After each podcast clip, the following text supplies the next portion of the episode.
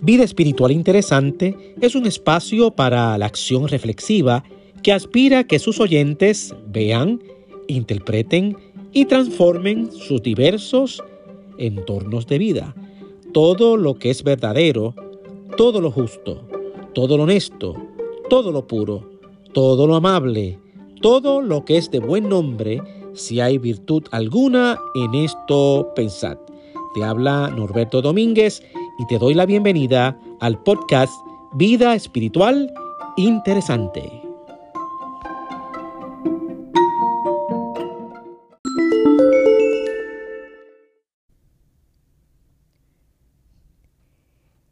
El libro de Segunda de Samuel, capítulo 7, nos relata la siguiente historia. Aconteció que cuando ya el rey habitaba en su casa, después que Jehová le había dado reposo de todos sus enemigos en derredor, dijo el rey al profeta Natán, Mira ahora, yo habito en casa de cedro, y el arca de Dios está entre cortinas. Y Natán dijo al rey, Anda, y haz todo lo que está en tu corazón, porque Jehová está contigo. Aconteció aquella noche que vino palabra de Jehová a Natán diciendo, Ve y di a mi siervo David, así ha dicho Jehová, ¿tú me has de edificar casa en que yo more? Más adelante en el verso 8 nos dice, Ahora pues dirás así a mi siervo David, así ha dicho Jehová de los ejércitos, yo te tomé del redil de detrás de las ovejas, para que fueses príncipe sobre mi pueblo, sobre Israel, y he estado contigo en todo cuanto has andado. Y delante de ti he destruido a todos tus enemigos, y te he dado nombre grande, como el nombre de los grandes que hay en la tierra. Además, yo fijaré lugar a mi pueblo Israel, y lo plantaré para que habite en su lugar, y nunca más sea removido, ni los inicuos le aflijan más como al principio, desde el día en que puse jueces sobre mi pueblo Israel. Y a ti te daré descanso de todos tus enemigos. Asimismo Jehová te hace saber que Él te hará casa y cuando tus días sean cumplidos y duermas con tus padres, yo levantaré después de ti a uno de tu linaje, el cual procederá de tus entrañas, y afirmaré su reino. Verso 14. Yo le seré a él padre, y él será a mí hijo. Y si él hiciere mal, yo le castigaré con vara de hombres, y con azotes de hijos de hombres. Pero mi misericordia no se apartará de él como la parte de Saúl, el cual quité de delante de ti. Y será afirmada tu casa y tu reino para siempre delante de tu rostro, y tu trono será estable eternamente. Asimismo, la palabra de nuestro Señor en el Salmo 88 dice, Oh Jehová, Dios de mi salvación, día y noche clamo delante de ti. Llegue mi oración a tu presencia Inclina tu oído a mi clamor. Verso 14. ¿Por qué, oh Jehová, desechas mi alma? ¿Por qué escondes de mí tu rostro? Finalmente, en el Evangelio de Lucas, en el capítulo 1, los versos 67 al 79 nos relata. Entonces su padre Zacarías, lleno del Espíritu Santo, profetizó, Bendito el Señor Dios de Israel, que ha visitado y redimido a su pueblo, y nos levantó un poderoso Salvador en la casa de David su siervo, como lo prometió en el pasado por medio de sus santos profetas, para librarnos de nuestros enemigos y del poder de todos los que nos aborrecen, para mostrar misericordia a nuestros padres al acordarse de su santo pacto. Así lo juró a Abraham nuestro Padre. Nos concedió que fuéramos libres del temor, al rescatarnos del poder de nuestros enemigos para que le sirviéramos, con santidad y justicia viviendo en su presencia todos nuestros días. Y tú, hijito mío, serás llamado profeta del Altísimo, porque irás delante del Señor para prepararle el camino. Darás a conocer a su pueblo la salvación mediante el perdón de sus pecados, gracias a la entrañable misericordia de nuestro Dios. Así nos visitará desde el cielo el sol naciente para dar luz a los que viven en tinieblas, en la más terrible oscuridad, para guiar nuestros pasos por la senda de la paz. Reflexionemos en esta noche, esperando el cumplimiento de la promesa en paz. Nuestra tradición puertorriqueña marca este día de Nochebuena como uno de los más especiales. Toda la familia se reúne para cenar juntos, compartir, conversar y quizás hasta hacer juegos de intercambios de regalos juntos mientras esperamos por la llegada de la medianoche. A la niñez en nuestras familias se les invita a ir temprano a la cama para esperar los tan ansiados regalos de Navidad. Lo cierto es que tanto la niñez como las personas adultas esperamos juntos la llegada de ese día, pues tradicionalmente se piensa que Jesús, Hijo de Dios, llegó al mundo entre la medianoche y la madrugada del 25 de diciembre. Aunque en este día todo gira alrededor de esperar, lo cierto es que en esta era digital en la que vivimos, la inmediatez es la orden del día y se nos hace difícil el tener que esperar. Sin embargo, esta es una de esas extrañas ocasiones en que la mayor motivación para la reunión familiar de la Nochebuena es el esperar juntos, para luego juntos nuevamente ver, sentir, escuchar la alegría que traerá el próximo día. No siempre esperar se nos hace tan esperanzador. Hay momentos en que la espera por el cumplimiento de algo prometido se dilata. La llegada de una respuesta se demora. El cambio de 180 grados ante una realidad difícil tarda en llegar. Es ahí que nuestra espera, como decimos, desespera. O como dice Proverbios capítulo 13, verso 12, se convierte en tormento del corazón.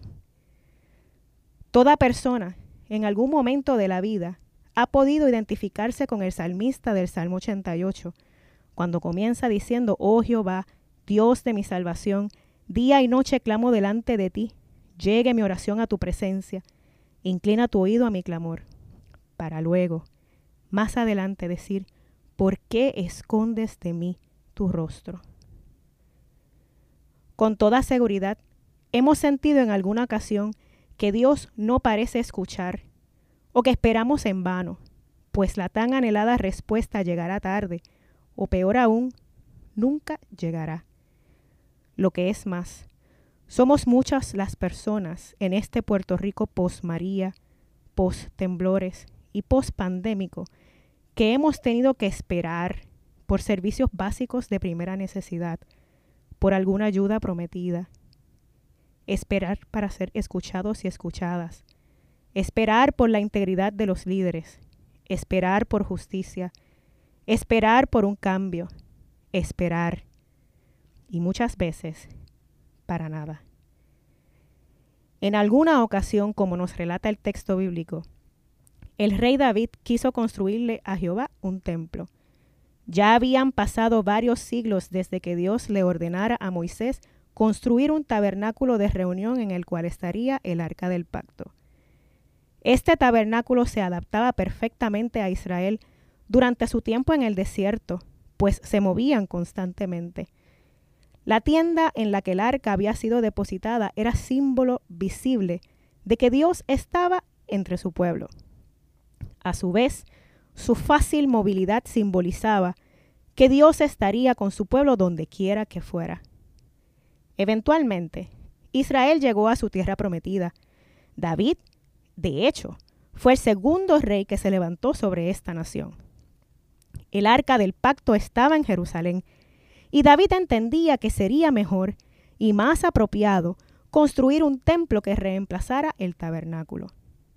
El templo podía proporcionar el mensaje de que Dios ahora estaba de manera permanente con éste, con su pueblo, en medio de la tierra que Él les prometió y había concedido. Dios nunca pidió un edificio permanente para reemplazar el tabernáculo, pero David quería hacerlo para Dios.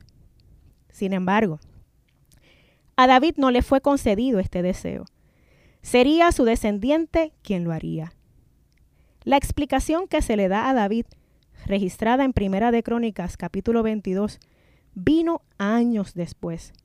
Así que podríamos suponer que por muchos años David no supo la razón exacta por la que Dios no quiso que construyera el templo. Mientras tanto, David se sostuvo con la promesa que le hizo Dios. Te daré descanso de todos tus enemigos. Asimismo, Jehová te hace saber que Él te hará casa. Y cuando tus días sean cumplidos y duermas con tus padres, yo levantaré después de ti a uno de tu linaje, el cual procederá de tus entrañas y afirmaré su reino. Él edificará casa a mi nombre, y yo afirmaré para siempre el trono de su reino. Esta promesa que David recibió se cumpliría, pero en su tiempo. A David, como a muchas personas hoy, le tocó esperar. De hecho, sus ojos nunca vieron la totalidad de esta promesa cumplida. Su dinastía duraría por toda la eternidad. La promesa de Dios de una casa para David es cumplida en su totalidad en Jesucristo. Entonces el mensaje se vuelve más claro. La salvación no vendría de un templo de piedra, obra de manos humanas. La salvación vendría de la alianza con Dios al que pertenecemos todas las personas. Mil años después de esa promesa hecha a David, un sacerdote llamado Zacarías eleva cántico de alabanza y adoración a Dios por siempre cumplir sus promesas. Este sacerdote veía dos promesas cumplirse. La primera promesa que veía cumplirse era la promesa que Dios le había hecho a David tantos años antes. Y por eso comienza su cántico diciendo, bendito el Señor Dios de Israel, que ha visitado y redimido a su pueblo y nos levantó un poderoso Salvador a la casa de David su siervo. Siendo sacerdote, Zacarías conocía muy bien las escrituras y estaba lo suficientemente claro como para comprender que las cosas no cambiarían de forma tan milagrosa, a no ser que Dios estuviera en el umbral de una nueva era. Esta tenía que ser una era de paz, una era de prosperidad y honor, como la que se había prometido antes cuando el rey David probó ser lo suficientemente fuerte para repeler a todos los enemigos. La alegría de esta promesa cumplida venía de la esperanza de un nuevo amanecer, de la llegada del poder de Dios, cuando el Señor desde lo alto se hizo íntimamente presente entre su pueblo, disipando la oscuridad del pecado y la muerte. Pero una segunda promesa estaba amarrada a la primera. Zacarías y su esposa Elizabeth nunca habían podido tener niños. Siendo Zacarías y Elizabeth de edad avanzada, el ángel Gabriel se le aparece para dejarle saber que Elizabeth concebiría y ese bebé se llamaría Juan.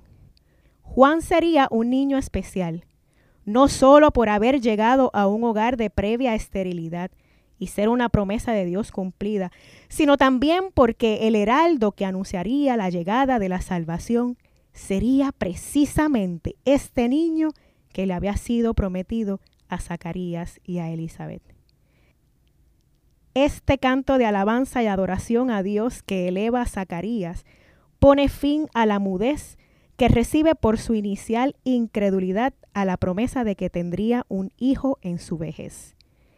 Ese tiempo de silencio en la vida de Zacarías entonces acaba con canción, con una canción de exaltación a Cristo, una invitación a dar gracias al Señor cuyas promesas son de reconciliación y salvación para con todo ser humano. Y todo por amor. El cántico de Zacarías, cuyo nombre significa precisamente Dios se acuerda, da testimonio de la presencia permanente de Dios en medio de su pueblo ayer, de su pueblo hoy y de su pueblo mañana. Aunque parezca que pasó demasiado tiempo desde que se recibió la promesa, Dios se acuerda. Aunque nuestros ojos no vean el cumplimiento de todas las promesas, Dios se acuerda. Aunque no creamos, Dios se acuerda. Aunque no parezca posible, Dios se acuerda. Aunque nuestra mente finita olvide la promesa, Dios sí se acuerda. Nuestra paz no viene de poder controlar el cumplimiento de determinadas promesas que hayamos recibido. Nuestra paz viene de saber que sean poco o mucho el tiempo que tengamos que esperar, la promesa de Dios siempre se cumplirá. La promesa de su presencia constante se cumplirá. La promesa de salvación, la promesa de gozo, la promesa de amor, de misericordia y de paz fue, es y será. Esperemos pues con alegría y paz su llegada. La salvación eterna está por nacer. Amén.